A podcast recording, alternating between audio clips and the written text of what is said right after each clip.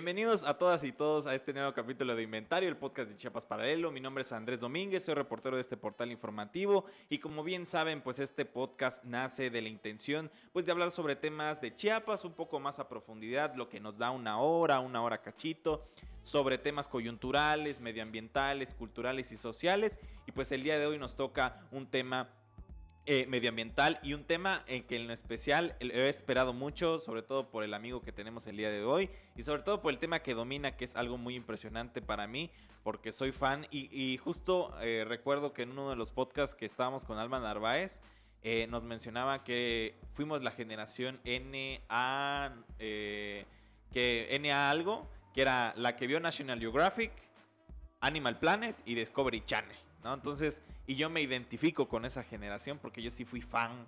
Y sobre todo, antes de entrar a la, a la grabación, eh, estábamos platicando de que eh, justo yo era muy fan de estos, eh, al final de cuentas, de estos conteos que tenía Animal Planet sobre ciertos animales ¿no? Y eso me cautivaba mucho. Pero sin más, el día de hoy invitamos a Víctor Moreno Avendaño, un destacado eh, egresado de la licenciatura en biología por la UNICACH, pero sobre todo, y algo que sí, eh, la verdad le admiro mucho, es fundador de la Red para la Conservación y Divulgación de los Reptiles Venenosos en Chiapas. Víctor, ¿cómo estás el día de hoy?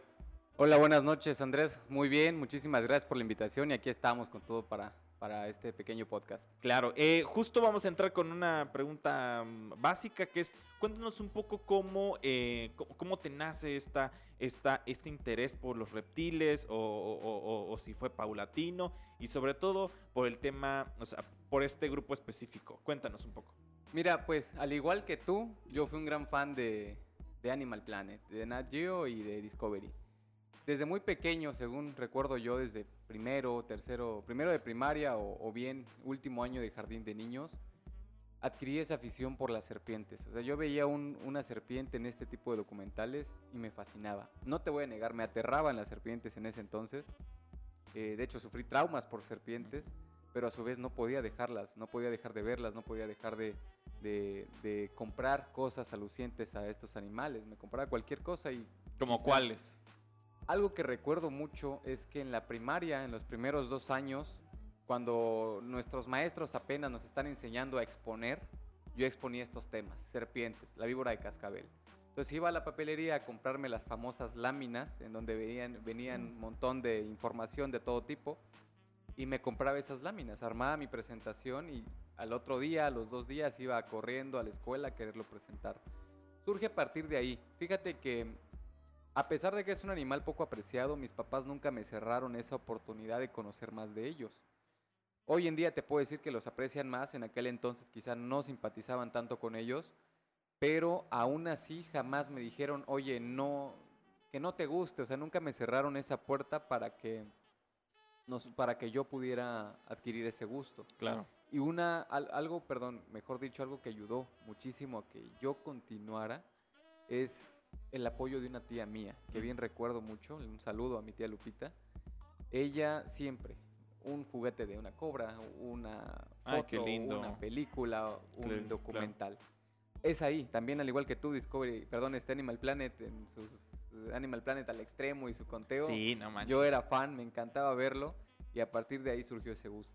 No, o sea, ¿sabes qué? Me, me, intriga mucho justo es este eh, lo que tú mencionas por el tema de que al final de cuentas es muy difícil apreciar animales que son altamente estigmatizados. Exactamente. ¿no? Y, y, primero, entrando por esa idea del estigma, ¿no? Películas, documentales, estas mismas cosas que a nosotros nos maravillaban, tal vez para las personas era como, no. y, justo en, esas, eh, en esa etapa en la que tú justo mencionas, esa etapa de, primaria, pues ha de haber sido como muy conflictada. Eh, decir, no me gustan los caballos, no me gustan los perros, no me gustan, o sea, que igual y sí, pero no me gustan los gatos. Pero a mí, mi gran afición es tener tarántulas, eh, bueno, tener tarántulas, o, verlas, o apreciarlas, o, serpientes. También me pongo a pensar cómo, o sea, cómo llevaste de tu fascinación o de tu gusto hacia las serpientes a, pues a un tema más profesional que es estudiar tu carrera. Cuéntanos un poco. Ok, mira, justamente, o sea, todo nace a partir del, del sueño de un niño, prácticamente. O sea, yo veía estos documentales que tú y yo compartimos en Ver Y recuerdo mucho al cazador de cocodrilos, a Sí, Jeff Steve, Corwin. Steve, Steve, Steve. este, Steven- Austin Stevens, mejor dicho. Recuerdo mucho principalmente a ellos tres. Y en especial a uno que fue Austin Stevens, que tenía un programa titulado Los más peligrosos Sí. que iba tras las serpientes, tras las cobras y hacía un montón de cosas para llegar al animal. Entonces yo me veía así. Yo quería que algún día me pagaran por ir por una serpiente. El sueño de todos, El ¿no? el el sueño sueño, de todos. güey. Eh, en el lapso de preparatoria, secundaria y, y, este secundaria y preparatoria principalmente, lo fui perdiendo, o sea, lo dejé como a medias. ¿Por qué? Sinceramente, porque tuve el mismo miedo que todas las personas han tenido con esos animales. Y más que nada, pensé, no, o sea, puede llegar, yo así pensé en aquel entonces, puede llegar a ser algo ridículo pensar de que algún día seré como esas personas. Entonces dije, bueno, voy a ver otra cosa. Incluso en la preparatoria yo entré a un taller. eh, Mi, mi- mi rama en, la en el, en el bachiller fue ingeniería industrial. Imagínate, nada ver. mecánica industrial, nada que ver. Yo alguna vez eh, me pregunté, voy a cursar una, una ingeniería. Pero al final de cuentas, cuando se acercó la hora de elegir carrera, dije, no puedo, o sea, no puedo hacer esto si no me siento bien. Me gustaba. Algo que tengo es que cuando entro a un lugar y me agrada, pues le agarro el hilo. Pero no era lo mío. Yo siempre quise hacer, qui- quise ser así. Entonces, cuando yo ya decido entrar a la universidad, tuve la oportunidad de, eh, de acceder a dos universidades, una como ingeniero ambiental y otra como biólogo. Tuve que decidir y pues obviamente me decidí por la biología. Ya desde entrada sabía lo que iba, que eran serpientes. Yo te puedo decir que prácticamente entré a biología para conocer más en un sentido profesional a las serpientes. Sí, la herpetología, ¿no? A la herpetología, exactamente. Que como tal no te la enseñan en la carrera. Prácticamente tú vas forjando tu camino como herpetólogo, ¿no? Pero te dan las bases y afortunadamente el apoyo de mis padres y esa inquietud por saber más de ella me llevó a conocer a buenos herpetólogos aquí en América que pues hoy en día son amigos míos y he aprendido mucho de ellos y afortunadamente a partir de ahí pues hoy tenemos esa red que estamos aquí en el estado. Oye, primer pregunta. ¿Cuándo, o sea, ¿cuándo fue tu primer encuentro con una serpiente? ¿Y Eh, cómo fue? Mi primer encuentro recuerdo bien que fue en Comitán.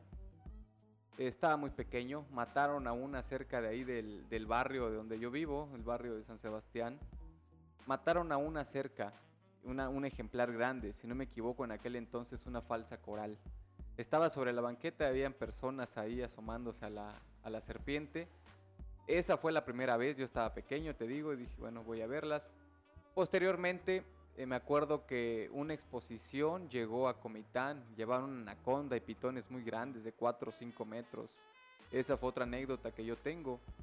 Y como tal, ya en campo, fue en, en el rancho un tío mío. Estaba en la prepa y me encontré a una serpiente de cascabel, Uh, muy chiquita, muy chiquita, estaba en una jaula. 40, 50 centímetros. Menos, yo creo que era apenas recién nacidos, te hablo de unos 20 centímetros. Ah, bueno, sí. Muy chiquita. Fue la primera experiencia que yo tuve. Ya como serpientes, con serpientes vivas y ya en la, en la licenciatura de biología, fue en una, mm, en una salida a campo, en una de las, como a mitad de la carrera, porque hasta eso no nos enseñan mucho cosas que tengan que ver con, con reptiles directamente. Vamos a una salida a campo y nos topamos una culebra debajo de unos troncos y fue una de las primeras experiencias que tuve. Sí. posteriormente vinieron más, muchas más afortunadamente. Claro, y, y- y lo- yo creo que lo afortunado y, y no sé si decirlo bendecido de haber nacido en Chiapas es, o sea, te das cuenta que esto puede ser posible. Sí. Y sobre todo lo que más me, me- me late de, de tu divulgación, de tu conservación y sobre todo de como de tu, de tu gran eh, contagio sobre hablar sobre los reptiles es que hablas localmente, muy localmente, o sea, de Chiapas, o sea, o sea, bien podremos hablar de miles de serpientes y sobre todo que hay muchas en México, pero Chiapas tiene una gran cantidad, ¿no? ¿Cómo, cómo te sientes al respecto en decir, o sea, no tengo que ir, bueno, obviamente tienes que ir, no sé, si te vas a la selva siete horas o, o cualquier otro lugar, pero decir que lo tienes muy cercano, cuen- o sea, que nos cuentes un poco esta diversidad que te maravilla. Mira, eso es algo muy importante y es uno de los objetivos por el cual no he decidido moverme de estado. Que aquí tengo prácticamente lo que amo. O sea, las serpientes, que son mi gran afición, están en cantidades En nivel de especies están cantidades muy altas. Tenemos 117 especies en el estado de Chiapas.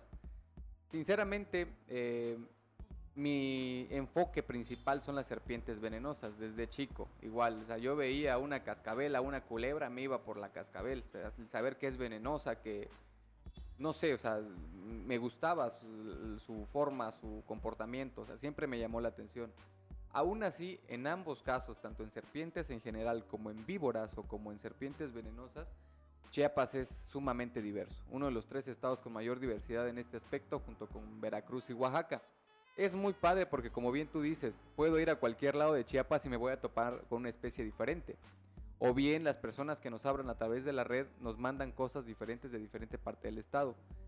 Eso realmente se agradece, porque quizás si yo estuviera en el norte, que hay un poco menos de diversidad, allá casi todos son cascabeles, debido a que allí son muy abundantes, son muchas especies, aquí no, aquí hay nauyacas manos de piedra, aquí hay nauyacas arborícolas, cascabeles, cantiles, coralillos.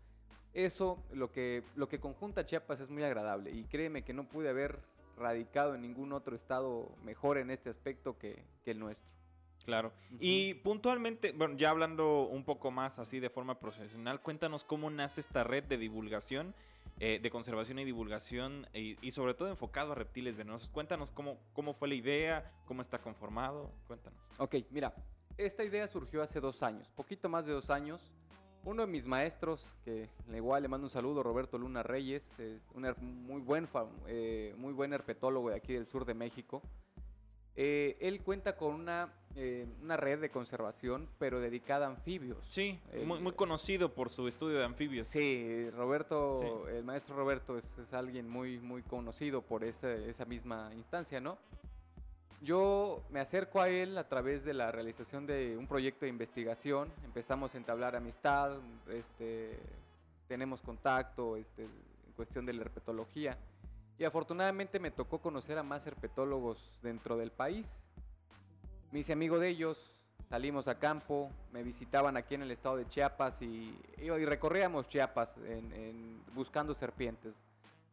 Pero algo de lo que nos llevó a formar esta red es justamente esa experiencia en el campo y tanto en la ciudad también, o sea, tanto buscando serpientes como acá en, en la ciudad. ¿Por qué? Porque como te decía al principio, un animal tan estigmatizado, tan lastimado visualmente hablando, es muy difícil que las personas eh, comprendamos que es importante que los animales estén con nosotros. Yo sé que tenemos miedo por el simple hecho de ser venenosos y que hay algunas películas que lamentablemente han exaltado aún más esa mala reputación. Y pues bueno, a partir de ahí nosotros vemos que es necesario hacer algo por ellos. Uh -huh. ¿Cómo es que el animal más odiado del mundo, sinceramente, que es la serpiente, no hay otro animal que se, que se estigme tanto como ellas, no pueda tener una ayuda por parte de las personas? Entonces, junto con dos amigas mías, herpetólogas, Dayan y Eli, también les mando un saludo, el maestro Roberto Luna y el doctor Alfonso Suárez Velázquez, un buen epidemiólogo, un muy buen epidemiólogo de aquí en el estado de Chiapas. Es una fortuna tenerlo acá porque el conocimiento y la atención que él brinda es sorprendente. Juntos los cinco ideamos la red para la conservación. Ok, ya hay de anfibios, pero los reptiles qué? Y sobre todo los reptiles venenosos. Tal vez te vas a preguntar por qué solo los reptiles venenosos, ¿no? O sea, ¿por qué un grupo en específico de únicamente 25 especies de las 220 y tantas que hay en el estado de Chiapas? Es muy simple y un lema que tenemos es que si protegemos y damos a conocer a los venenosos, protegemos también a los que no lo son. Claro. Porque a través de que la gente conozca cuáles son, conocer cuáles son nuestros reptiles que sí nos pueden ocasionar algún accidente debido a su toxicidad, los demás se van a comprender porque vamos a conocer que ya no son venenosos. Uh -huh. Una idea muy errónea es que la, todas las personas pensamos alguna vez que todas las serpientes son venenosas, cuando una minoría, cerca del 10% de todo el, el, este, el total de serpientes en, el, en, en Chiapas, son venenosas, únicamente 16, perdón, 20 especies. 20 especies contando coralillos y contando una serpiente marina y víboras, son las únicas que son venenosas en el estado. Dos especies de lagartos, que son los lagartos enchaquirados, y pues es un total de 25 especies, 23 especies de serpientes, 22 de, lagartos. Entonces es una cantidad muy pequeña, pero a su vez muy representativa. ¿Por qué? Porque si vamos al SOMAT, por ejemplo, al zoológico, yo me di cuenta de eso. Están las tortugas, pero aquí están las víboras. Y incluso la gente con el mismo miedo que les tiene se va por las víboras, por el mismo morbo que genera voy a ver una serpiente venenosa. Entonces, ¿qué mejor que atraerlos así? Vean estas serpientes que son venenosas para que las demás que, que ustedes vean sepan que no son venenosas. Claro. Es así que de esa forma nosotros decidimos acercarnos a esto. Y otro punto también que nosotros tocamos aquí es que lamentablemente también estos animales, hay que ser sinceros, nos ocasionan accidentes por mordeduras, por intoxicaciones. Y también había, hay, todavía hay, hay, había mucho desconocimiento antes de que nosotros conformáramos la red y ju- conjunto con la Brigada para la Atención de Intoxicaciones. Cuando la conformamos no solo pensamos en los animales, ok, dar a conocer su- el, el conocimiento que existe a partir de este grupo para que la gente concientice un poco más a estos animales, sino que también hay que ayudar a las personas que muchas veces desconocen qué hacer y qué no hacer cuando sucede una mordedura. Y es así como, como nace esta red. Y en dos años de trabajo, que dicho sea de paso, ellos también han publicado en Chiapas Paralelo, Sí, que también les, he agradecido mucho. Gracias. Este, en dos años de trabajo, ¿qué podrías rescatar? O sea, eh, eh, eh, digo, teniendo en cuenta la pandemia, también cuéntanos un poco. Sinceramente, muchísimas cosas. Créeme que la pandemia no fue para nada un impedimento para que nosotros generáramos eh, contenido y, y, este, y actividades en cuestión de la red. Hace un par de años, justamente nuestro primer año, si no me equivoco, tuvimos un evento bastante bonito. Se llamó Entre Escamas y Veneno.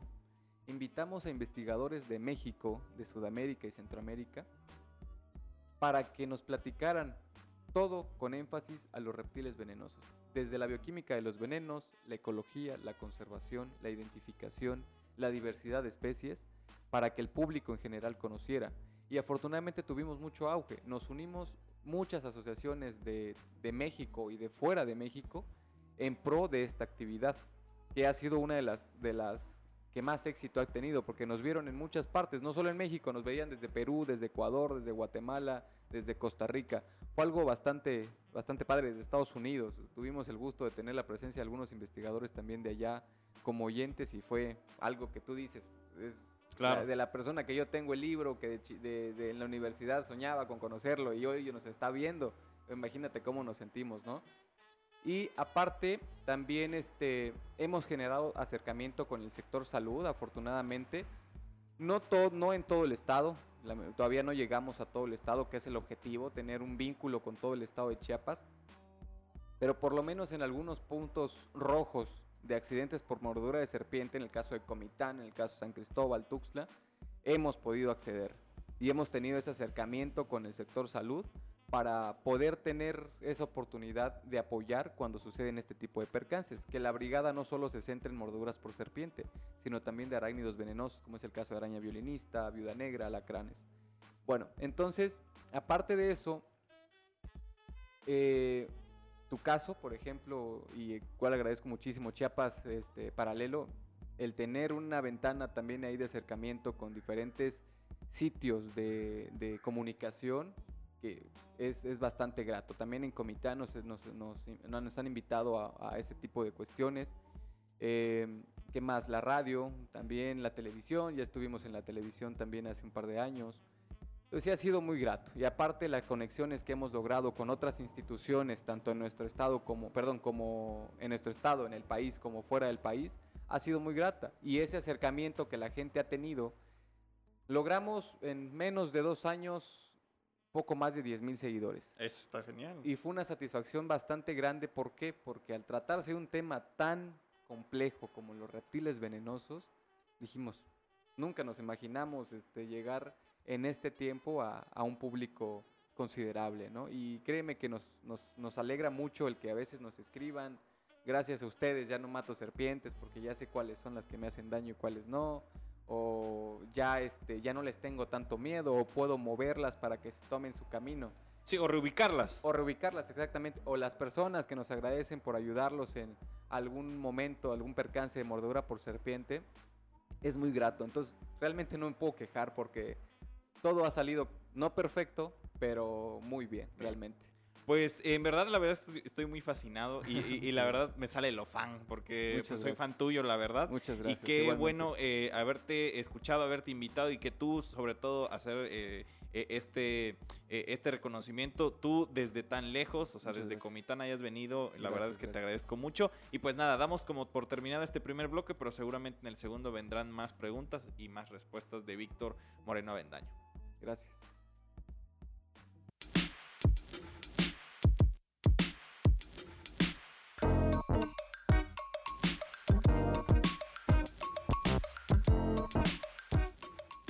Pues seguimos con la conversación con Víctor Moreno Avendaño, a quien también le agradezco mucho su presencia. Estamos hablando sobre reptiles venenosos de Chiapas y la verdad se viene el momento más épico, uno de los momentos más esperados de toda mi chingada vida, que es hablar sobre reptiles venenosos de Chiapas. Primero cuéntanos, eh, justo eh, estábamos platicando antes de iniciar, es eh, estas diferenciaciones en toxicidades, eh, en, en, en este ataque a los sistemas inmunológicos o, o- o a los tejidos. Cuéntanos qué, qué- qué variedad de venenos hay y para después ya puntualizar qué onda con, con las especies. Bueno, mira, en cuestión de venenos, hay que entender algo muy importante. Los venenos son complejísimos. Son compuestos de proteínas, muchas proteínas, toxinas, que van a tener diferentes efectos dependiendo de ese compuesto, ¿no? Básicamente los podemos dividir en dos. Neurotóxicos que van a hacer efecto al sistema nervioso, a los nervios, van a provocar parálisis, exceso de salivación, sudoración, o sea, fallos en el sistema nervioso como tal y los hemolíticos citotóxicos, que van a provocar degradación de células, tejidos, vasos sanguíneos, sangre, mm, proteínas. Todo esto, eh, algo te digo, repito, muy complejo, va a desencadenar también necrosis, dolor y todo este tipo de cuestiones, fallas renales. En eso se pueden dividir los venenos, neurotóxicos y hemolíticos citotóxicos. Claro, y cuéntanos, bueno, ya, ya que tenemos muy claro esto, eh, hagamos, no sé, es, es que eh, es como muy complicado, pero a ver si nos da el tiempo, ¿no? O sea, yo creo que sí. Hagamos un top 5 de cuáles podrían ser los animales. Animal de- Planet. Ah, como tipo animal. lo hagamos, chingada madre. Ahorita lo vamos a hacer. Del 5 al 1, a ver, ¿cuál podría ser el animal? O, o tal vez no necesariamente el más tóxico, pero sí como que el que quisieras recalcar mucho más porque es Por tóxico y sobre todo dar una enseñanza cómo se puede, o sea, eh, por qué la necesidad de visibilizar, que ya lo has dicho al principio, para que no nada más estemos hablando y que la gente huya, Claro. sino que con este propósito de conocimiento, ¿no? Claro. Cuéntanos del 5 al 1 algunas especies que tú quisieras platicar. Mira, te propongo algo, vamos a hacerlo al Animal Planet. Vamos a tocar de manera muy rápida su toxicidad y su peligrosidad debido al encuentro con las personas. O sea, qué tan común es encontrarlos y qué tan peligrosos son. Yo catago- l- catalogaría, si, si lo dije bien, sí, Ujú. catalogaría, este, en quinto puesto a la serpiente marina que tenemos en las costas de Chiapas. Porque es muy tóxica, tiene un veneno neurotóxico muy potente, pero realmente estadísticas que avalen que existen accidentes ofídicos, como se le conoce a la mordedura por serpiente, acá en el estado, sinceramente no hay. Es muy peligrosa. Si te ¿Cómo muerde- es? Bueno, vamos a colgar una foto que seguramente... Sí, es una serpiente, se le llama serpiente marina list- listada, el género, eh, perdón, el, el nombre científico es Hydrophis platurus. Se encuentra sobre toda la costa de Chiapas, desde Tapachula hasta Tonalá. Es una serpiente de tono amarillo con la espalda negra, una cola en forma de aletita que le sirve para el nado y un hocico alargado, muy muy curioso. Así es, básicamente amarillo con negro en la espalda. Esta serpiente, como bien te digo, es muy, muy tóxica en cuestión de neurotoxicidad, pero el encuentro con las personas y su tranquilidad hacen que no representen un riesgo más allá, ya que no hay mucho contacto con ella. En tercer puesto yo pondría las serpientes de Cuarto, cuarto, cuarto, perdón, cuarto, cuarto. cuarto, perdón, perdón. En cuarto puesto yo pondría, así vagamente hablando, espero que no me vayan a quemar si algún colega lo ve, pero pondría a este a las serpientes de coral.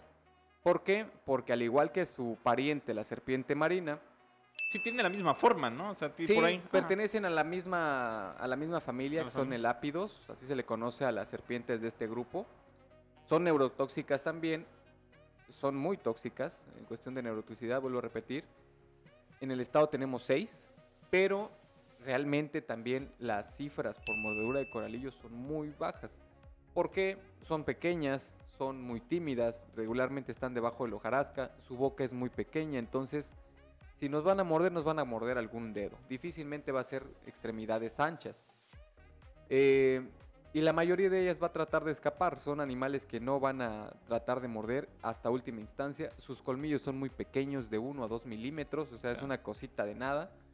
Pero son peligrosas por su toxicidad, más no por el contacto con las personas. Entonces yo la catalogaría, catalogaría perdón, en el número 4. En el número 3... Pero, a- a- espera, antes de que se me olvide, ¿pero dónde la podemos encontrar? Porque la coralillo, o sea, que yo tenga entendido, no es una especie como muy fuera del ordinario. O sea, hay- inclusive en Tuxtla, yo creo que se podría encontrar sin ningún problema, ¿no? Pero ¿dónde, o sea, como mencionabas en la Serpiente María, que era de Tapachula a Tonala, ¿dónde podríamos encontrarla? Mira, como te digo que son seis especies, prácticamente están en casi todo el estado. Hay cercana a la costa, en la Sierra Madre hay dos especies, en la depresión central, la región de Tuxtla hay una, que es el coralillo anillado, el el coralillo de cañuto, se le conoce, el Micrurus brownie. Están en la selva lacandona, en las montañas del norte de Chiapas, allá por la selva de Locote y toda la parte de la selva lacandona, hay una muy peculiar. Regularmente conocemos a los coralillos, no sé si van a pasar una foto. Sí, pero, claro. Este, conocemos a los coralillos por el rojo, amarillo, negro. Sí, esa es como la clave para La saber clave. que... o aléjate, ¿no? Eso sí hay que alejarnos, independientemente sea una falsa o un, o un, o un verdadero coralillo. Sin, ahora sí, sin, sin este, hacernos los valientes, mejor alejarnos y no tocarlas, no, no, no hay necesidad. Pero no todas son así. Por ejemplo, una coralillo que es conocida como el coralillo elegante, o este Micrurus elegans, el nombre científico, es totalmente negro con manchas irregulares amarillas y- blancas. No tiene rojo, O no, sea, no tiene anillos. no tiene anillos. Bien se puede confundir con cualquier otra culebra.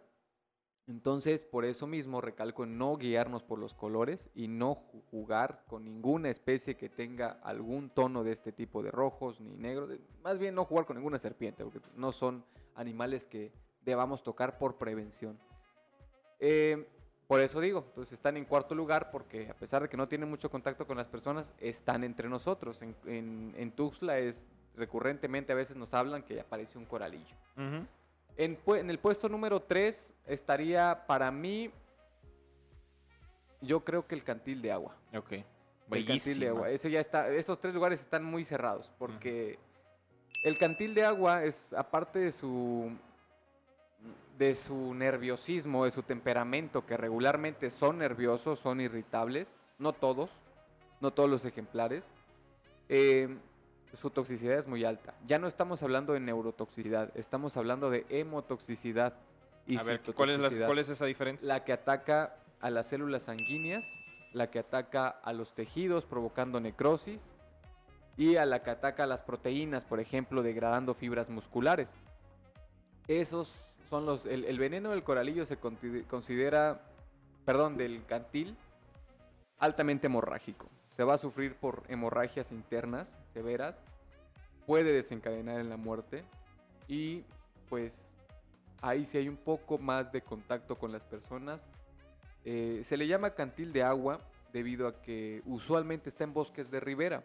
Se le puede encontrar ahí que son los bosques de ribera, toda esa vegetación que se forma a los costados en cierta distancia de cuerpos de agua.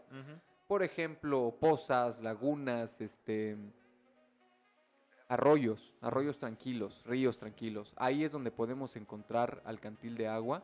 En la parte de la depresión central, aquí en la cuenca del río Grijalba, aquí en el cañón del sumidero, hay coralillos, perdón, ca- coralillos también y cantiles.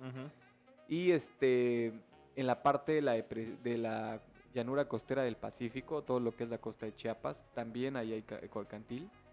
Y otro nombre muy común que le llama a la gente es víbora enjaquimada. Tengo, según yo he escuchado, es que el enjaquima, el enjaquime, no sé cómo se le conoce, es esas lazos que se le ponen al caballo en la parte de, la boca cuando se va Ajá. a montar la cara. Entonces, como el cantil tiene un par de líneas en la- el frente y un par de líneas abajo, parece que tuviera esa típica, ese típico lazo, ¿no? Por eso se llama víbora enjaquimada o cola de hueso. Su cola es blanquecina amarillenta y la usa obviamente también tiene un uso esa- ese color. Simula un gusano, lo empieza a mover cuando está cazando para que la presa caiga.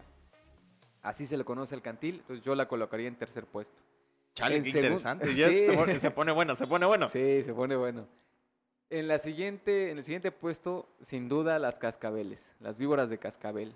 Tenemos dos especies, algunos dicen que tres, hacen falta estudios genéticos para comprobar eso. Eh, pero la víbora de cascabel también. ¿Por qué? Porque yo creo que incluso tiene más contacto con las personas que el cantil de agua. Tiene un veneno similar en cuestión de actividad, no quizá de compuestos, pero sí de actividad. Es hemorrágico, es necrotóxico, es citolítico. Y además, algunas poblaciones de las especies que están en el estado de Chiapas presentan neurotoxicidad. Es decir, aparte de que está atacando nuestras células sanguíneas, nuestros tejidos de, la- de los músculos, también ataca nuestro sistema nervioso. Ok.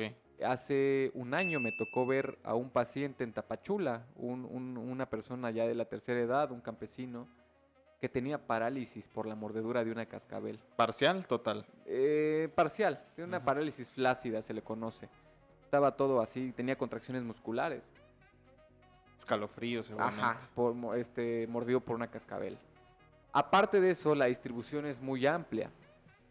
La cascabel está en casi todas las regiones fisiográficas de nuestro estado, desde las montañas de oriente, la parte de la selva lacandona, las montañas del norte, ya cercana a Locote, toda la depresión central, todo Tuxtla, los alrededores hay serpientes de cascabel, la altiplanicie de Chiapas, allá por Comitán, por la Trinitaria, por toda Las esa zona, Villa Las Rosas, y la llanura costera del Pacífico, todo lo que es Tonalá, Tapachula, este, O sea, casi- o sea, estamos hablando de casi todo. ¿no? casi todo el estado, excepto las zonas muy húmedas y montañosas, que son la Sierra Madre y las zonas altas de la selva lacandona, de los altos de Chiapas y este, de las montañas del norte. De ahí en fuera prácticamente se distribuye en casi todo el estado. Entonces eso hace que la serpiente tenga mucho contacto con las personas. ¿Por qué? Porque nosotros le llamamos especies sinantrópicas. Aquellas serpientes o aquellas especies, mejor dicho, que tienen la posibilidad de convivir o de tolerar la, presente, la presencia humana, o sea, Sí. algo este, aluciente a las personas. Esta serpiente la tolera, está en plantíos de maíz, está en cañales, está en, en- en muchas zonas ¿no? de, de- de agricultura. Eso hace que tenga el contacto directo con las personas. Y por último, yo diría... Yo, no, a- a- Ah, perdón, dime, pero dime. antes de, antes de, ¿te acuerdas que en Animal Planet, somos bien fans, pero bueno, eh, había como puestos especiales, ¿te acuerdas que antes de que ya estabas, o sea, ya viene el primero, pero decían puestos especiales, ¿no? Y yo quisiera dentro de esos puestos que justo tú lo mencionabas, hablar del heloderma, ¿va? Yo soy fan del heloderma, voy a decir por qué. Porque yo me acuerdo que eh, justo en estas eh, ondas de Animal Planet, de Discovery Channel, este, me encantaba ver a los dragones de Komodo, güey. Sí, o sea, no, no, no, no, no. O sea, yo me acuerdo perfectamente este, cuando sacan esta serie en Discovery Channel que se llamaba Planeta, de que en una de esas era eh, literalmente el caminar de un dragón de Komodo de enfrente hacia, Sí. hacia ti y lo veías imponente, majestuoso y monumental. Y yo decía justo, decía, no, no, no, no, o sea, qué increíble animal y qué increíble todo. Y después me topé con las celodermas, eh, que tú ya, más o menos lo vas a, lo vas a mencionar, pero me, me parece excepcional que podemos hablar un poquito del heloderma, ¿no? Claro que sí. No lo catalogo como entre los más peligrosos, una porque realmente recibir un llamado por mordedura de heloderma hasta ahorita en estos años que llevo eh, laborando en estos aspectos, jamás he recibido.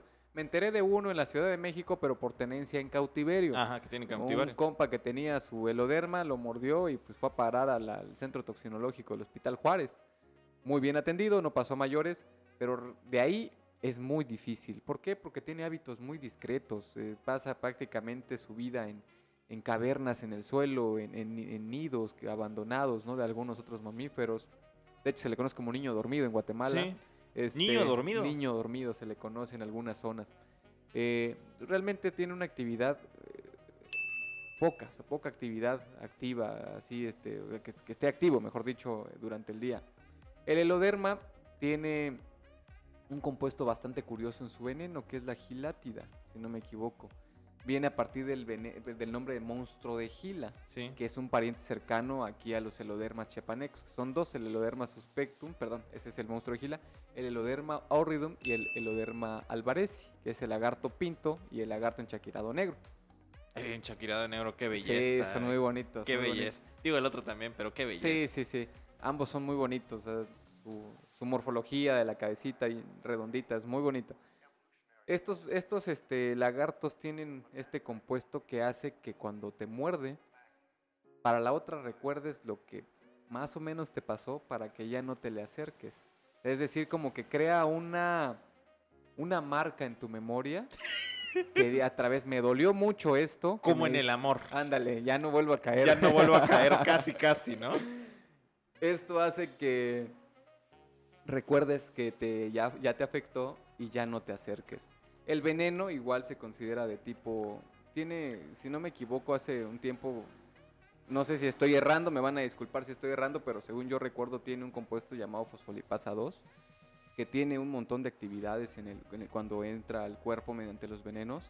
Tiene un poco, eh, tiene hemotoxicidad, tiene este, citotoxicidad. Y pues a pesar de que no, ni siquiera se requiere, o sea, ni siquiera hay producción de antiveneno de este animal, pues sí es un tema importante porque no está de más que nos lo encontremos algún día y, y es mejor. ¿Y dónde lo podemos encontrar? Acá en Tuxtla, en los alrededores de Tuxtla, aquí en el cañón del Sumidero justamente, las zonas bajas de Chiapas, toda la planicie costera del Pacífico, allá en la zona de Jiquipilas, Tonalá, este, todas esas zonas pegadas a Oaxaca, todo para Tapachula, las zonas bajas, eh, calurosas, y la cuenca del Grijalba, que es la llamada depresión central, desde la Trinitaria pegada a Guatemala hasta Cintalapa, más o menos pegado a, a Oaxaca. Claro. Toda esa zona es de tierra de lodermas. Y bueno, antes también, antes de pasar, porque tenemos todo el tiempo del mundo, pero este, eh, hablemos de los, eh, de los arácnidos. Cuéntanos un poco. Bueno, hay dos especies puntuales, ¿no? Que se hicieron muy, muy famosos, que es la violinista y la, eh, Viuda negra. la viuda negra. Cuéntanos un poco cómo han sido, o sea, dónde las podemos encontrar cada una. Ok. Los grupos de estas arañas, eh, tanto las loxoceles, que son las arañas Loxocel. violinistas, y las latrodectus, que son las arañas viudas, viudas, o- viudas negras o marrones, se les llama especies cosmopolitas, porque están prácticamente en todo el mundo y en muchos hábitats. Son especies inantrópicas porque yo me atrevo a decir que incluso es más fácil encontrarlas en casa que en algún ambiente silvestre y prácticamente están en todo el estado de Chiapas. Hay cuatro especies, dos de loxoceles, dos de latrodectus, es decir, dos viudas, dos violinistas. La violinista con más este, eh, distribución aquí en el estado de Chiapas es la loxoceles tehuana. Eh, está casi en todo el estado y se dice también que Loxoceles yucatana está en la parte de la lacandona. Y por parte de la de la este, de las viudas eh, eh, eh, geométricos, que es la, la especie de, de viuda marrón, está igual, prácticamente en todo el estado y, y la otra especie que es la viuda negra de igual forma, o sea, prácticamente están en todo el estado de Chiapas. La diferencia entre ellas es que las Latrodectus son neurotóxicas, caso similar, no quiere decir que sean el mismo tipo de veneno, a los coralillos, y las loxoceles o viudas o violinistas son hemolíticas citotóxicas, similar, caso similar a las víboras, ¿no? A las nauyacas. Es prácticamente lo que podría decirte de estas arañas.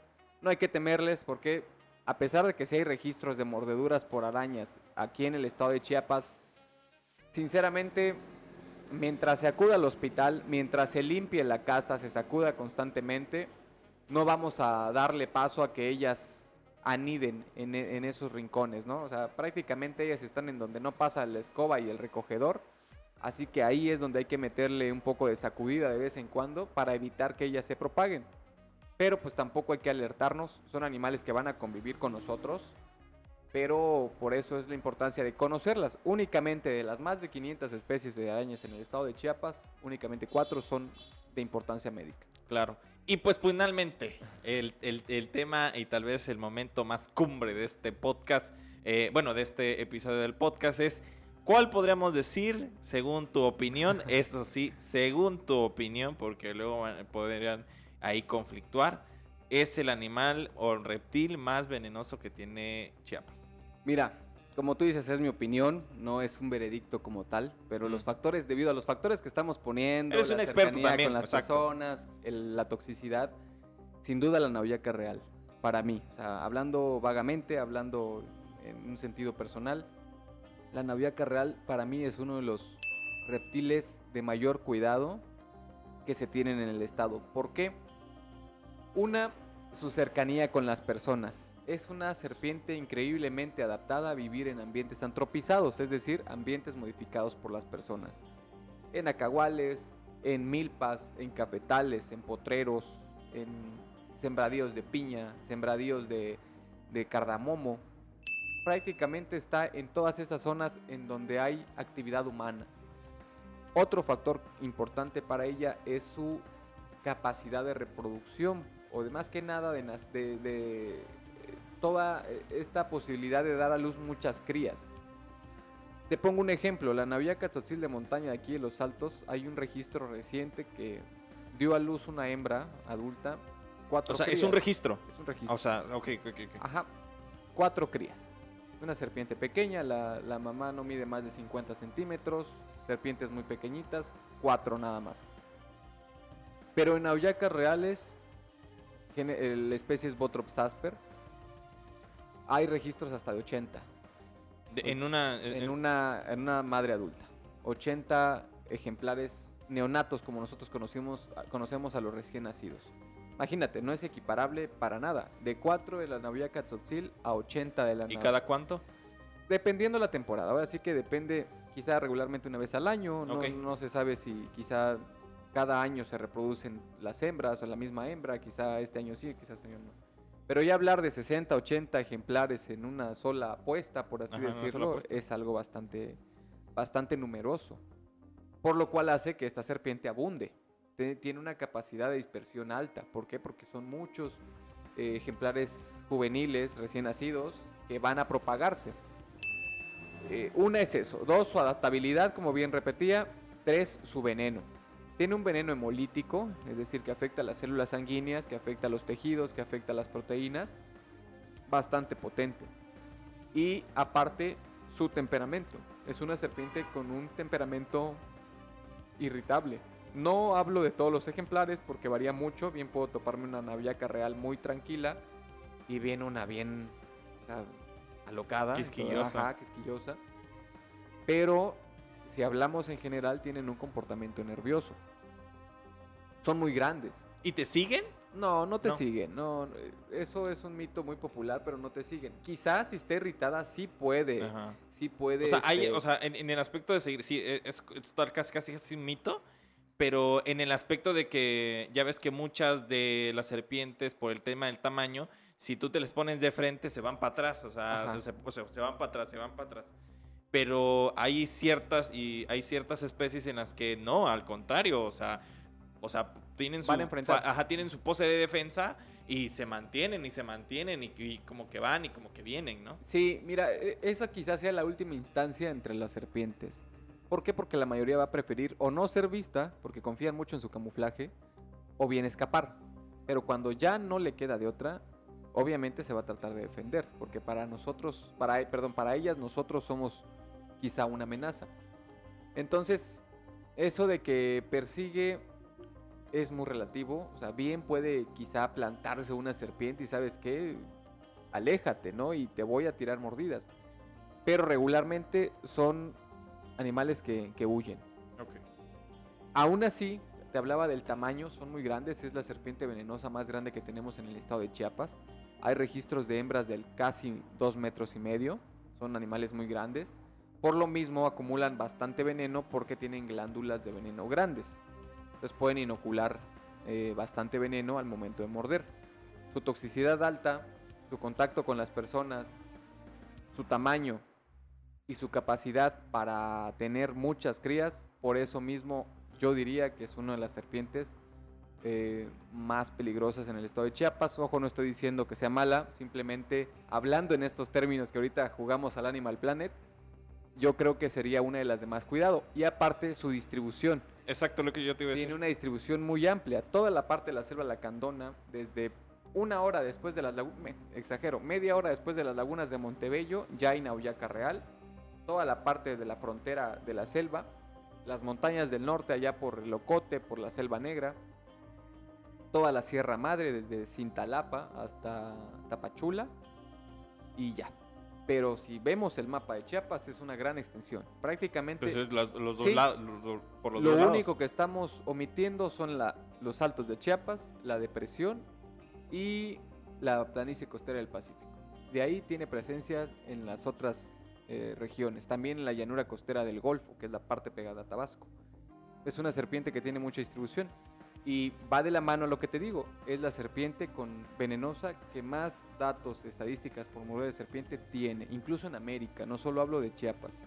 Esta se distribuye desde el sur de Tamaulipas, allá en el cielo, en la reserva del cielo, hasta el norte de Perú, por todo Centroamérica. Y es una de las especies más temidas, recibe infinidad de nombres A comunes. ver, aquí. cuéntame. Los nombres es- son Los nombres buenos. comunes es algo bastante curioso. A mí me gusta mucho comprender eso de la Sí. gente del campo porque te dice mucho de su ecología o de lo que es una serpiente para ellos. Por ejemplo, aquí en Chiapas se le conoce una como Nauyaca real, otra barba amarilla, allá en la zona de la Sierra Madre. ¿Por qué? Porque el rostro es amarillo, la parte de las, Sí. de lo- de las mejillas. Pero un amarillo muy intenso. Sí, Es un amarillo muy bonito, un amarillo muy Ujú. intenso. Eh, se le conoce barba amarilla. En Guatemala se le conoce como terciopelo. Cuando abre la boca, la boca es blanca, terciopelada, terciopelo. Allá en Centroamérica se le conoce como X o cabeza de lanza. X Ajá, porque porque, ajá, por la cabeza en forma de, de triángulo, de corazón. Y aparte, X por el patrón dorsal que tiene. En la parte de la espalda tiene patrones que simulan una X. Pelo Sí, de como- gato. Ajá, ajá. que es X porque, es- o sea, el Se X con lo café, ajá, ajá. y, el, y adentro está negro. Ajá, y forma dos, o sea, dos triángulos blancos. Como rombo. como rombo, más o menos. Y aparte, también acá en, en Chiapas se le conoce como cantil de montaña. Aparte el cantil de agua, que es el Aquistrodon bilineatus, que es el que estábamos hablando en el tercer puesto. Y el cantil de montaña es este, o el cantil largo también se le conoce. Pelo de gato también es un nombre que se le, se le da a esta especie aquí en Chiapas. A razón de. La cola. mm, Ajá, de la cola. Y aparte también allá en Belice se le conoce como fer de lance, que si no me equivoco en, en- en inglés, en francés, no me acuerdo qué, qué- qué- qué idioma, significa cabeza de lanza. Mapana, que es un nombre, no me acuerdo de qué, de qué lengua viene, se le conoce en Centroamérica, pero bueno, es otro nombre común y un montón, Ok. realmente. Pues como tú, nosotros aquí en el equipo estamos súper maravillados con lo que nos estás contando. Se nos, se nos va el tiempo como agua, la verdad, y espero que también a las personas que nos escuchan y nos ven, pues al final de cuentas también estén bien maravillados. Pues terminamos este segundo bloque y iniciamos un tercero. Perfecto.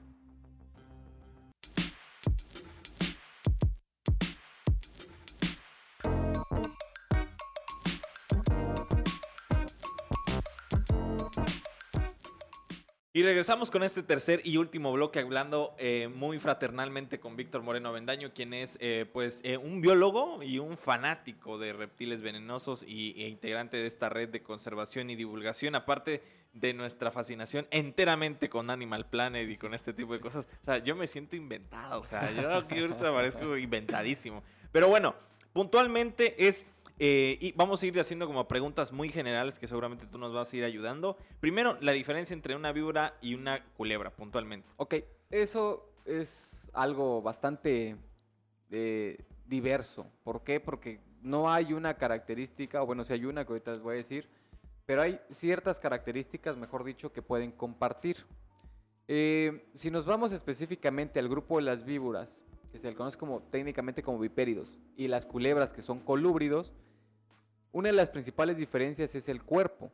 La morfología de una culebra es más delgada, más, más este, dinámica, por así decirlo, que el cuerpo de una víbora.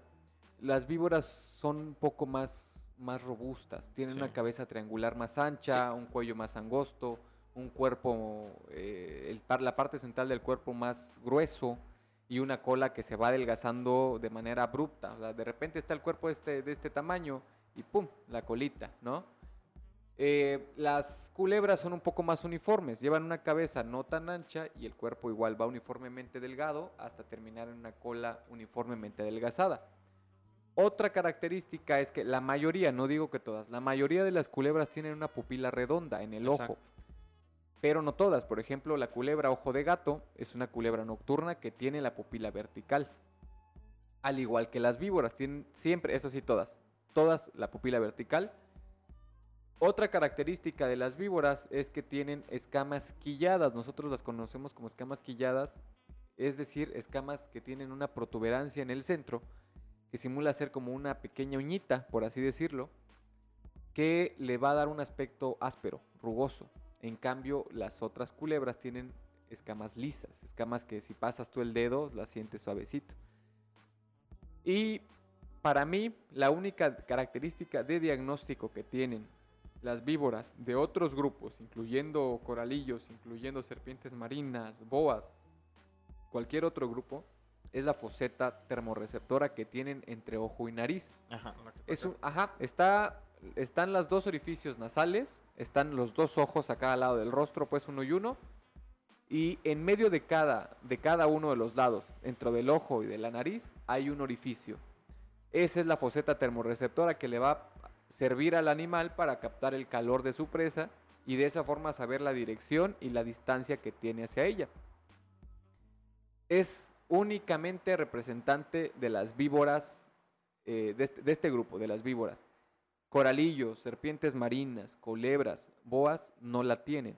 La única característica de diagnóstico por el cual podemos afirmar que se trata de una víbora es la foseta. La foseta. Qué intensa, o sea, qué interesante. Ojalá, obviamente no, o sea, no nos imaginamos a alguien ahí sentado viendo, este tendrá foseta o no, pero sí como que sí vale mucho la pena, digo, que- Apreciar. Apreciarlas, ¿no? Bueno, y te pregunto también, eh, ¿qué podemos hacer cuando nos encontramos alguno de estos animales que hemos mencionado, tanto arácnidos como serpientes, como elodermas? ¿Qué podemos hacer, Víctor? Mira, depende mucho de la circunstancia en que nos encontremos. Eh, obviamente, si estamos en, nuestra casa, en nuestro hogar, que por estar en la ciudad yo creo que es un poco más difícil, pero no imposible. eh, lo, ideal es llamar a gente que pueda ayudarnos. ¿Por qué? Porque hay que recordar que esos animales tienen agilidad, son ágiles, no hay que subestimarlos. Y venenoso no, podemos pegarnos por lo menos un susto. Em, Así que pues, yo recomendaría llamar a Protección Civil.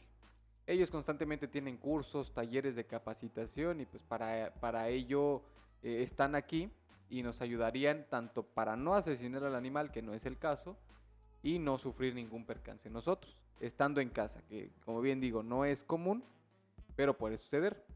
En el caso del campo, eh, lo único que tenemos que hacer es mantener una distancia prudente. Ok, ya vimos a la serpiente, venenosa o no venenosa, sepamos o no sepamos de qué se trata, mejor alejarnos. O sea, no hay, hay que recordar que no, hay que te- no tenemos por qué tener un acercamiento hacia ella, no tenemos por qué Exacto. tomarlas. Hay mucha gente que lamentablemente se atreve a tocarlas y de hecho la mayoría de los accidentes suceden por un contacto ya sea accidental o, este, o intencionado. Un, eh, un- como le dicen, un mal manejo, un ¿no? mal manejo. Por ejemplo, hay mucha gente que dice, no, yo agarro la cascabel y que no sé qué, y va y la toma. Viene la mordida. O bien, la mayoría de los casos, los accidentes ofídicos, eh, es este accidental. No vía la naviaca, tiene un camuflaje muy, muy padre, muy, muy efectivo.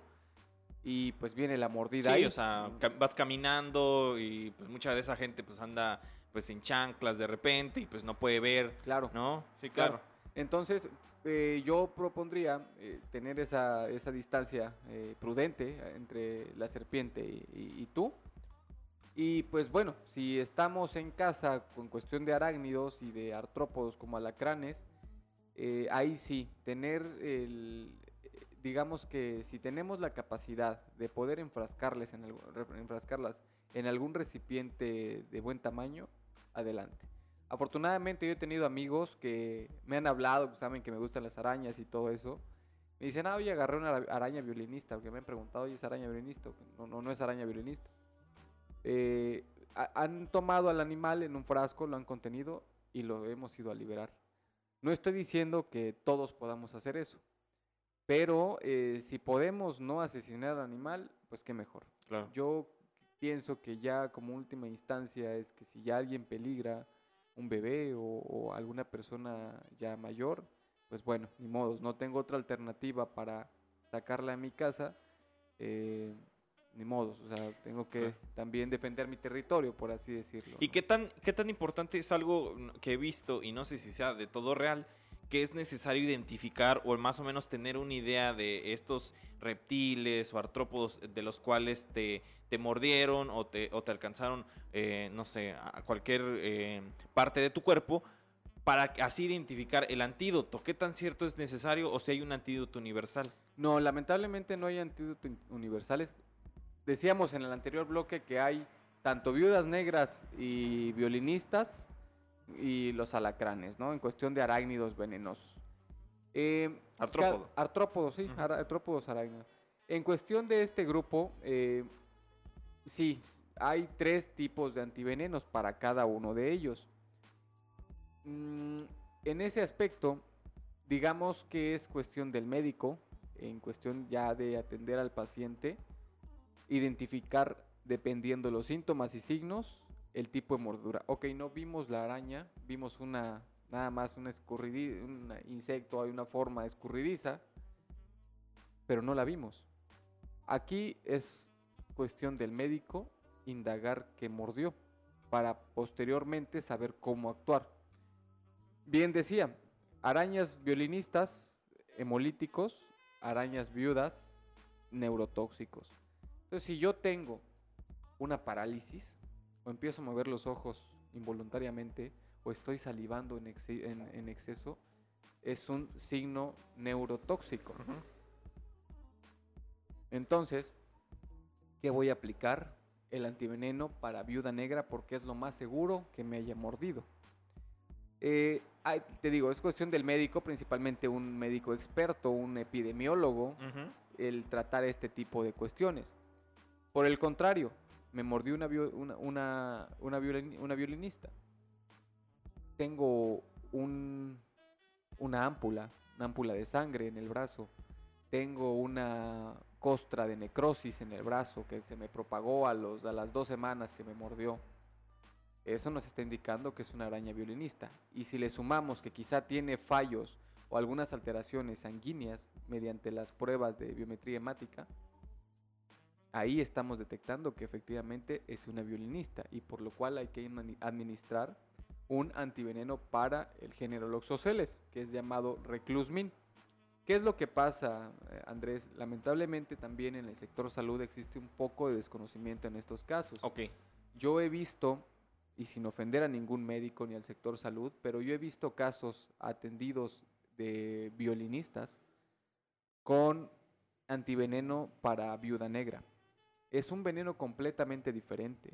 Su contenido proteico y, y bioquímico es totalmente diferente. Entonces no podemos atacar o contrarrestar un veneno violinista con un antiveneno de viuda negra. ¿Y, y, y Chiapas, o sea, tiene esta variedad? ¿Sí cuenta con esta variedad? ¿Hay Sí. poca y escasa?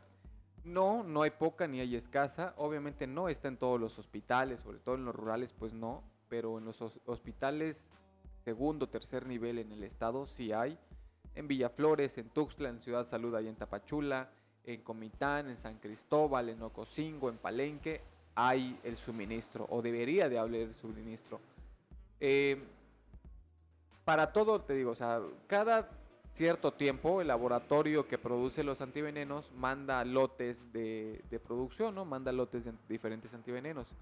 Sí, sí hay, y pues si en todo caso no hay, pues pueden contactarnos y por eso estamos ahí con la brigada.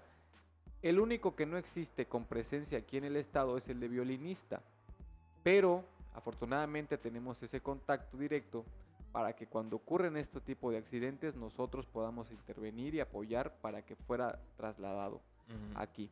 ¿Por qué? Porque como una mordura violinista es tan escasa, es tan rara, regularmente el médico también, ahí existe mucho desconocimiento sin ofender a los médicos, pero muchos de los padecimientos dérmicos que conllevan a una necrosis, Que necrosis es muerte al tejido, ¿no? sí, muerte del tejido, lo que popularmente llamamos gangrena. Este, todo este tipo de padecimientos que llevan a una necrosis de la piel, principalmente una necrosis dérmica, decimos que es araña violinista. Yo igual me he topado con algunos casos en donde el médico está afirmando es araña violinista, consigan el antiveneno y no lo es. No lo es. Eh, aquí es cuestión igual del médico prepararse capacitarse para poder diferenciar, no sé, una celulitis crónica, una fascitis necrosante de un loxocelismo que se le conoce a la intoxicación por mordedura de araña loxoceles o violinista. Si ya es efectivo que sí es una mordedura de araña violinista, es cuestión si se requiere el antiveneno, porque bien hay algunos métodos médicos que se pueden tratar sin antiveneno, en el caso eh, más ligero del envenenamiento, por así llamarlo, o bien si es requerido, ya solicitarlos. ¿Qué pasa? Este, pues lamentablemente te digo, esa producción es escasa porque es muy poca. Los índices por mordedura violinista son muy pocos, pero sí existen los antivenenos. Y realmente ninguna persona debería eh, pasar problemas por conseguir el antiveneno. Claro, y también eh, me pregunto ya sí de forma puntual y de forma muy rápida, eh, al final de cuentas existen unos mitos y unas realidades que son como muy, yo, yo sí quisiera ser como muy locales, o sea, más allá de, de, que existen unos muy famosos de que orínate en la herida, que es como muy casual, ¿no? Sí, sí, sí. Cuéntanos ah, un poco qué, te has encontrado sobre mitos en Chiapas como tú dices, Andrés, o sea, la variedad de mitos es impresionante. Nos tardamos toda la noche aquí sin, sin, este, sin dormir, platicando de mitos y, cuentos que la gente comenta sobre las serpientes y sobre la mordura de serpiente. En cuestión de las serpientes como tal, hablando un mito de su ecología, se dice que los alicantes o cincuates, unas culebras aquí de, México, son capaces de alimentarse de leche materna. Cuando una mamá está eh, lactando, se dice que por las noches entra esta serpiente, succiona leche de su pecho y la cola del animal la introduce en la boca del, niño para que no llore y piense que es la mama de la, de la madre, ¿no? Es un, es un mito este, fuera de serie, como tú dices, porque no es así. Ningún reptil está adaptado para succionar leche materna de hecho, únicamente los mamíferos, de ahí el nombre mamífero. Pero no, ese es un mito bastante extraordinario que no... Pero me decías que la, la, serpiente sí se encuentra en Chiapas, Sí, sí, sí, hay una especie, el género es Pituophis. Eh, sí hay acá, eh, regularmente ese mito eh, se escucha mucho por acá, yo lo he escuchado un par de veces donde te afirman y te juran que a mi hija le pasó cuando tenía su apenas dio a luz con su bebé y obviamente y, tiene y, por ejemplo cuando te dicen y cuando te, explican esto te dicen que tiene algún, algún beneficio solamente lo ven como sorpresa no lo ven como algo no mente como sorpresivo como tú dices no no tienen ningún otro tipo de, de, de importancia ahora bien pasando a los mitos que sí yo considero un poco más de cuidado un poco más graves son las morduras por serpiente, que también alrededor de ellas existen una variedad de mitos eh, enormes y, que pueden poner en riesgo la integridad de una persona. Como tú decías, eh, orina o, heces fecales en la herida, imagínate una infección por ese tipo de cuestiones. Una infección y aparte estás intoxicado por el veneno, imagínate para qué empeorar las cosas. Otro mito en cuestión a este tipo de cosas, y es por eso que muchas veces se retrasan eh, el atender, el ser atendido por un médico, son las, es la medicina tradicional.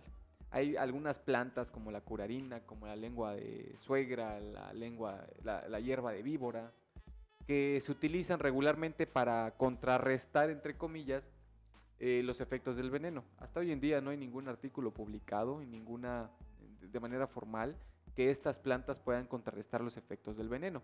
Lo único que contrarresta los efectos del veneno hoy en día son es el mismo antiveneno. Lo que, entonces lo que conlleva acudir sí o sí al médico. ¿Qué es lo que pasa? Que hoy en día con la producción de antivenenos y con la eficacia, realmente no es por presumir, pero los antivenenos mexicanos son de los mejores en el mundo.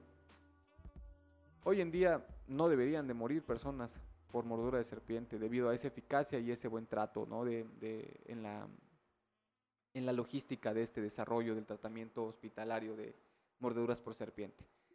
Lamentablemente el retraso de tiempo por actuar... Sí. Ajá. Y además el, veneno avanza muy rápido.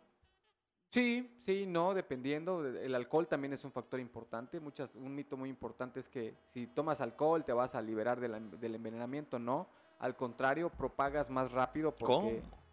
Hay gente que se eh, o sea, que sale todos los viernes, los jueves, los sábados, pensando que tal vez le puede morder una víbora. y- este, y va a claro, intoxicarse, sí, ¿no? Y está bien. No, no, no. Eso es peligroso. Ajá. ¿Sabes por qué? Porque como el veneno bombea más rápido nuestra, nuestra sangre, nuestro torrente sanguíneo, ahí circula el veneno. Obviamente va a acelerarse su irrigación en más partes del cuerpo, ¿no? Alterando más cosas. Y este, me quedé en que el veneno, ok, el trato este que te digo de, de- de perder el tiempo es importante porque eh, hay que actuar rápido, hay que actuar rápido para que no conlleve a, un, a más fallos sistémicos que pueden ocasionar A tejidos fundamentales. a tejidos, A a órganos, órganos, perdón, a, a más hemorragias, a parálisis más complejas como en la caja torácica o en los, en los- en los músculos respiratorios que nos pueden provocar un, un paro cardíaco, un paro respiratorio. Antes de que llegue eso hay que actuar. Claro. Siempre yendo al hospital de primera mano. Claro, y también cierro con esta pregunta fundamental que es, eh, siendo eh, biólogo, siendo un apasionado, viendo todos estos, estos temas de Animal Planet, que la verdad es que estamos muy fascinados con Ándale. eso, es... A mí me ha pasado, y como te comentaba, eh, justo me pasó dos o tres veces de ver eh, una brutalidad de trato justo a las serpientes, ¿no? O sea, de... No solamente las matan, o sea, de una forma muy... eh, Sutil. sutil, sino que agarran rocas muy pesadas y las estrellan en su, en su cabeza, pues. O sea, como que...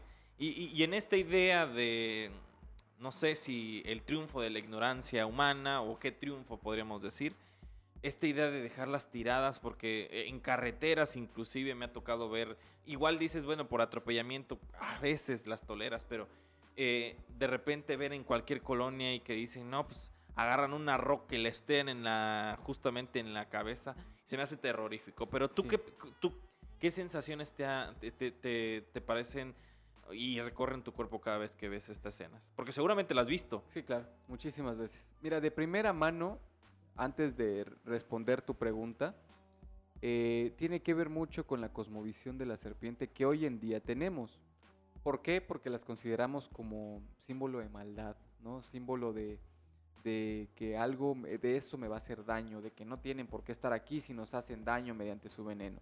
Además, digo, o sea, aparte, de, o sea, tú- seguramente avanzas y, y lo mencionas muy bien, pero esta tradición cristio- eh, eh, católica eh, de esta contraparte, ¿no? Del tema de Adán y Eva, de, de este tema. Sí, Y aparte, es algo que tampoco les favorece de forma muy puntual, es el tema del veneno, ¿no? De que- Claro. Y otro es el tema de la cultura pop, ¿no? De que con este tema de las películas, pero ajá. Sí, mira, y justamente iba a eso, a las religiones y a las diferentes culturas que han existido. De primera mano te digo que para mí, y hablo de manera personal, no hablo por nadie, sino por mí, para mí la serpiente es el animal en la cultura humana, en la historia de la humanidad, más importante culturalmente hablando. ¿Por qué? Porque si bien el caballo a través del transporte nos permitió conquistar nuevas tierras, eh, gracias a, a, este, a su desplazamiento, a la carga ¿no? de, de- de estos animales, y si bien el ganado a través de la ganadería nos permitió igual hoy en día tener ya este, controlado nuestra alimentación y no depender de la caza y de ser este, nómadas, eh, ¿en qué civilización no ha estado presente las, las, las- las serpientes? Y como primer ejemplo tomo a Mesoamérica y específicamente a México. Hace ya varios años, cientos de años, aquí estaban nuestros, los ancestros mayas y mexicas, ¿no? Y ellos tenían deidades que adoraban a las serpientes. Uno de ellos es Quetzalcóatl para los mexicas y La serpiente la serpiente emplumada. emplumada, emplumada, perdón. Y pues de sinónimo a eso, pero en la cultura maya era Cuculcán, la serpiente El emplumada, gran Cuculcán. el gran Cuculcán. Esto, Qué bello, ¿no? Sí, o sea, qué bello, bastante, porque a, a- a mí me... O sea, digo, disculpa que, Sí, que- no, que no, te no, interrumpa, pero a mí que se me hace bellísimo el tema de la cosmovisión a partir de la naturaleza. O sea, no de una entidad, y aquí nos vamos a meter en un pedo, pero, o sea, no en, una, no en un tema de egocentrismo, no en un tema de exterioridades, sino en un tema de naturaleza, de comprender a nuestro alrededor, de darle una significación distinta, de no solamente verlos como este, eh, esta visión eh, ultra egoísta del humano como ser superior, eh, sino como esta idea de el jaguar no es solamente es un jaguar, por ejemplo, ¿no? Sino es un tema eh, de misticismo, es un tema... Es, es, una deidad, ¿no? Eh, eh, o sea, muchas cosas que se me vienen a la mente, pero bueno, este no... No, y tienes toda la razón, justamente a eso iba, eran otros tiempos. Valorábamos la presencia de estos animales. Seguían habiendo mordeduras. Claro que habían, o sea, a eso iba. Tenemos 300 mil años de presencia como humanos aquí en el planeta. Ellos tienen, eh, las serpientes tienen 60 millones de años presentes aquí. Y en el momento que nosotros convivimos ya como especie con ellas, hubieron mordeduras. ¿Por qué? Porque ya habían adquirido ese veneno. Sin embargo, la cosmovisión que tú pones en evidencia es algo importante. A pesar de que sí nos ocasionan un daño a través de su veneno, la adoramos porque representa algo para nosotros, ¿no? O sea, es nuestro dios máximo, Quetzalcóatl, uno de los dioses máximos. Cuatlicue es otra, la diosa Cuatlicue, una de las madres diosas, ¿no? Que en idioma, en lengua náhuatl significa la de la falda de serpientes. Si nosotros vemos una representación de ella, tenemos que su falda está comprendida por un montón de serpientes y en la cabeza lleva la, perdón, en la cabeza, sobre la cabeza de esta diosa lleva dos cabezas de víbora y se puede notar este, muy evidente esta, esta percepción. En otras muchas culturas, en Egipto, las cobras que son un símbolo de protección a los faraones, en el hinduismo también, Vishnu muchas veces se le ve protegida por una cobra. Eh, ¿Dónde más te digo? La vara de Esculapio, que es nuestro símbolo de la medicina, imagínate, lleva una serpiente. Se dice que Esculapio en aquellos tiempos, ¿no? Una serpiente le da el conocimiento de curar, de cómo sanar a una persona y es por eso que se representa así hay infinidad. Lamentablemente hoy en día las, el, catolicismo es una nueva, este, bueno, no nueva, una corriente de pensamiento. Es una corriente de pensamiento, ¿no? El cristianismo, sí, sin ofender a nadie, las creencias de nadie, han permitido que se vea un poco, o sea, de manera más negativa a la, a la cosmovisión de la serpiente, que no ha ayudado mucho porque repercute en su conservación. ¿De qué forma? asesinándolas de la manera que tú dices. Vamos a acabarlas. Porque yo he escuchado a personas, ojalá no existieran. No se imaginan lo que están diciendo. Si las serpientes hoy en día no existieran, las personas las, lo pasaríamos aún peor en este mundo. Imagínate un mundo sin serpientes, plagado de roedores, de ratones, que van a acabar con nuestras cosechas. Es imposible. Las serpientes son aliadas también nuestras y como parte de esa cadena trófica que existe en los sistemas silvestres, son importantes. Si se rompe un eslabón, se rompe toda la cadena. Y algo que también hay que comprender es eso. Yo he visto mucho egoísmo en las personas, un tanto hipócrita. ¿En qué sentido? Cuando nosotros vemos a un rescatista de perros o de gatos, se le aplaude como si fuera un héroe. Pero aquel que protege a una serpiente, este está loco. ¿Para qué? ¿Para qué? Exactamente. Y no nos ponemos a pensar que obviamente un animal de ecosistemas silvestres, hoy el perro depende de nosotros, sí o sí. Es, una es un derivado de especies de, lobos que desde que tuvo contacto con el hombre hoy depende de nosotros. No vamos a ir a dejar un perro a la selva, por ejemplo, ¿no? Pero la serpiente forma parte de esa cadena y obviamente es importante porque si se rompe el eslabón de la serpiente se rompen muchos ambientes. Sí. ¿Quién controla las plagas? ¿Quién controla las plagas? Te digo, la evolución es muy padre porque justamente después de que emergen evolutivamente hablando los roedores, surgen las serpientes. ¿De qué manera? Para controlarlos. O sea, va de la mano y por eso es que la evolución y la vida es muy bonita porque todo tiene un orden y un porqué. Están aquí por un, por un este, objetivo y a pesar de que nos ocasionen accidentes, hay que pensarlo, quizá incluso son controladoras de nuestra, nuestra propia, propia población. O sea, son animales que recurrentemente, como el mosquito, por ejemplo, ¿no? Que... Sí, el, bueno, eh, me acuerdo en Animal Planet, bueno, hablando de este tema, el animal más peligroso que según Animal para Planet los humanos. para los humanos es el mosquito. ¿no? Mira, voy a sonar un poco cruel con lo que voy a decir y espero igual no ofender a nadie. Pero ¿qué nos está diciendo eso? Que es nuestro controlador de nuestra población. Por ejemplo, el jaguar controla la población de la selva lacandona, la, comunidad. ¿Por qué? Porque es un depredador tope. Come venados, come mamíferos pequeños, incluso come cocodrilos, monos. Controla las poblaciones.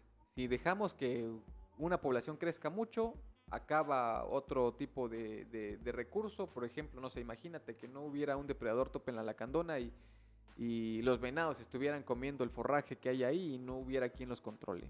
Y hubiera un desequilibrio. Lo mismo con las serpientes, con los mosquitos. Quizá ellas forman parte de nuestras, nuestros propios controladores de población. No quiero abundar más en el tema, no quiero que piensen, ah, está de acuerdo con que mueran serpientes, animales por serpientes, perdón, personas por serpientes, no estoy diciendo eso. Pero hay que pensarlo y hay que observarlo desde una manera como es, biológica y ecológica. Es así. Sí, al final el gran triunfo de los mosquitos, ¿no? O sea, de tanto repelente que en los últimos años le han, le han metido y cuántas evoluciones. O sea, yo me acuerdo, o sea, nos seguimos alargando, pero no importa. O sea, cuando hablamos del dengue, del dengue pasó al chikungunya, Sí. del chikungunya pasó al Zika, si no mal Zika, recuerdo. ajá.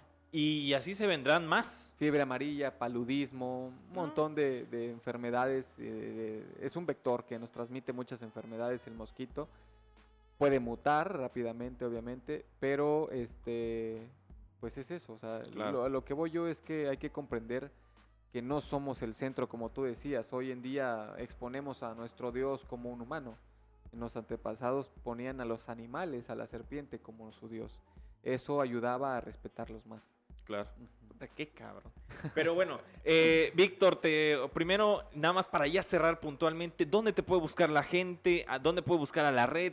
Cuéntanos un poco si tienen alguna duda, si de repente encuentran eh, alguna serpiente a, algo y, te puede preguntar, que dicho sea de paso, también es muy importante que le den un buen uso a las redes sociales y se echen una vuelta por las cuentas de Twitter, sobre todo, que de repente eh, son como arroba soy aracnólogo, arroba herpetólogo, arroba, eh, o sea, hay una infinidad de especialistas sobre estos temas que fácilmente de repente les mandan una foto y dicen, esto es de importancia médica. Y les contestan a la una, a las dos horas, Sí. y ya como que con eso, pero, o sea, como que e- esa idea, ¿no? De que también Ajá. pueden encontrar toda esa información en redes sociales. Pero Mira, bueno, nosotros en Facebook estamos como Reptiles Venenosos de Chiapas, Red para la Conservación y Divulgación. De esa forma nos, eh, nos encuentran, o más sencillo, arroba Reptiles Venenosos de Chiapas. De esa forma estamos en Facebook, no tenemos Twitter, Instagram apenas la vamos a abrir, pero pues ahí se pueden encontrar con algunos de nuestro contenido divulgativo que hemos, hemos este, estado sacando en este, en este lapso de tiempo. Y de manera personal, igual si necesitan alguna ayuda, eh, ya de manera más directa, estoy como Víctor Moreno Avendaño en Facebook. Instagram, igual, creo que Víctor Moreno guion bajo app, algo así. O Víctor Moreno, Víctor guion bajo, guion bajo Moreno app, algo así. Con V. Y en Twitter no tengo, repito, así que pues esas son mis cuentas oficiales y pues ahí estamos para cualquier cosa. Bueno, Víctor, pues primero te regalo un aplauso. La verdad, Muchas el equipo de acá te regala un aplauso, sobre todo porque tuvimos ahí un percance. Entonces, No eh, la verdad es que te agradezco todo, toda la paciencia y, y en especial que hayas venido desde Comitán y, y conociéndote y, y pues que como nosotros no nos pagan por hacer esto. Sí, O sea, claro. lo hacemos porque tenemos una deuda con la sociedad, Claro. una deuda con esa gente que de repente no tiene esa posibilidad de estar, eh, por ejemplo, en un micrófono, o en tu caso, estar frente a, eh, a- a las serpientes y que de alguna forma, eh, no sé si asumimos ese compromiso, Claro. fíjate, pero que tratamos de promover ese tipo de cosas desde lo que nosotros nos sentimos cómodos. Bueno, en mi caso la comunicación, en tu caso la biología. Eh, pues nada, cierro este, este capitulazo, capitulazo, Muchas siempre lo digo, pero yo creo que este es un capitulazo por dos. Eh, y se notó por la extensión de este, de, este capítulo. Mi nombre es Andrés Domínguez y este capítulo lo pueden encontrar en YouTube, que es www.youtube.com diagonal Chiapas TV. Lo pueden encontrar, eh, si lo pueden escuchar, si lo quieren escuchar, que también eh, la gran diferencia es que en YouTube vamos a colgar algunas fotos bellísimas, si nos permite Víctor, Claro que sí. con algunas fotos que ellos han tomado. Y eh, nos pueden encontrar solamente en audio en Spotify, en Apple Podcast, en Google Podcast.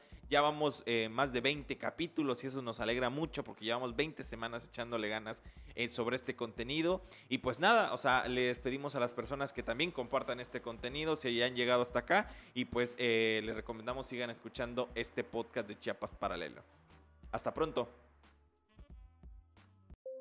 thank you